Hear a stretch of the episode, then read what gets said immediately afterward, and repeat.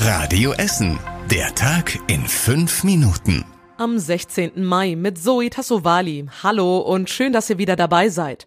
Ja, es nimmt kein Ende. Der Bau des neuen Edeka in Bergerhausen verzögert sich weiter.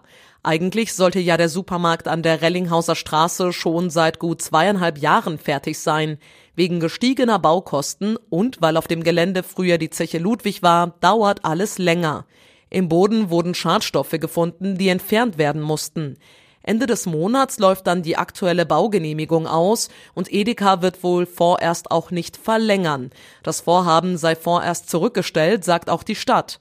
Wie es auf der Baustelle weitergeht, will Edeka auf Radio Essen Nachfrage nicht sagen. Die Deutsch-Türken hier in Essen müssen nochmal wählen, denn bei der Präsidentenwahl in der Türkei hat am Wochenende keiner der Kandidaten eine ausreichende Mehrheit bekommen. Die Grugerhalle wird voraussichtlich ab Ende der Woche wieder zum Wahllokal für tausende türkische Staatsbürger hier im Ruhrgebiet. Trana Ava vom Zentrum für Türkei-Studien schätzt für Radio Essen den Ausgang der Stichwahl ein. Erdogan hat einen guten Vorsprung vor dem Kandidaten der Opposition, sagt er. Insofern glaube ich kaum, dass in der Stichwahl die Opposition gewinnen wird, sondern der psychologische Vorsprung liegt eindeutig bei Erdogan derzeit und mit dessen Hilfe wird er wahrscheinlich auch die Stichwahl dann gewinnen werden. Der türkische Präsident Erdogan hat im Ausland und auch hier in Essen viele Anhänger. Am 28. Mai soll sich dann per Stichwahl entscheiden, wer Präsident der Türkei wird. Der Kennedy-Platz ist komplett eingezäunt. Dort hat heute der Aufbau für die Kleinfeldfußball-WM begonnen. Die WM ist Anfang Juni. Bis dahin wird der Kennedy-Platz zum Stadion für 3000 Zuschauer umgebaut. Und das ist gar nicht so einfach, weil der Platz ein ordentliches Gefälle hat, obwohl er ziemlich gerade und eben aussieht, sagt der Organisator des Turniers, Christoph Köchi. Ja, das sieht von außen ein bisschen so aus, wenn wir hier jetzt stehen, aber ähm, genau, es müssen so knapp zwei Meter ausgeglichen werden und dann kommt da nochmal so ein Schwerlastboden drauf, damit hinterher auch die Kugel gerade rollt, sonst spielt man immer bergauf, wäre auch nicht schön. Die Weltmeisterschaft ist vom 2. bis zum 11. Juni. Mannschaften aus 40 Ländern treten gegeneinander an. Beim Auftaktspiel treffen Deutschland und Zypern aufeinander. Der Eintritt zu allen Spielen ist kostenlos.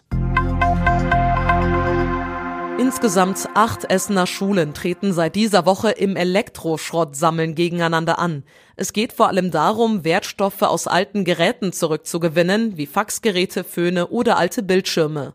Die Ardei-Schule in Rellinghausen macht unter anderem mit und Lehrerin Silke Niehus sagt, dass die Kinder sofort begeistert von dem Projekt waren und viel Spaß beim Sammeln haben. Letztendlich geht es aber auch um diesen Gedanken, wir tun was für die Umwelt, wir setzen uns mal mit diesen ganzen kritischen Fragen auseinander. Es ist auch Teambuilding dabei, also ohne dass die als Team zusammenarbeiten, funktioniert es eben auch nicht. Und das, was ich jetzt die letzten zwei Tage schon mitgekriegt habe, ist einfach auch richtig gut. Bei dem sogenannten E-Waste Race gibt es für die Siegerschulen 1000 Euro für eine Klassenfahrt. Mit dabei sind auch das Mädchengymnasium Borbeck, die Josefschule Horst und die Gustav Heinemann Gesamtschule in Schonnebeck. Anwohner an der Bahnüberführung an der Karnaper Straße Kreuzung Bojerstraße warten schon länger auf eine neue Lärmschutzwand. Sie machen über den Beschwerdeausschuss der Stadt Druck. Die Stadt hat dort eine Antwort der Bahn vorgelegt. Danach muss die Bahn noch einmal den Baugrund prüfen, ob der die Konstruktion für die Lärmschutzwände hält. Die Stadt Essen hat selbst auch schon bei der Aufsichtsbehörde auf die Dringlichkeit des Lärmschutzes hingewiesen. Das hilft den Anwohnern im Moment aber nur wenig und sie müssen weiter auf den Lärmschutz warten. Und das war überregional wichtig. Die Grundschüler in NRW sollen im Unterricht mehr lesen. Schulministerin Feller hat angekündigt, dass es nach den Sommerferien pro Woche dreimal 20 Minuten verbindliche Lesezeit im Stundenplan geben soll.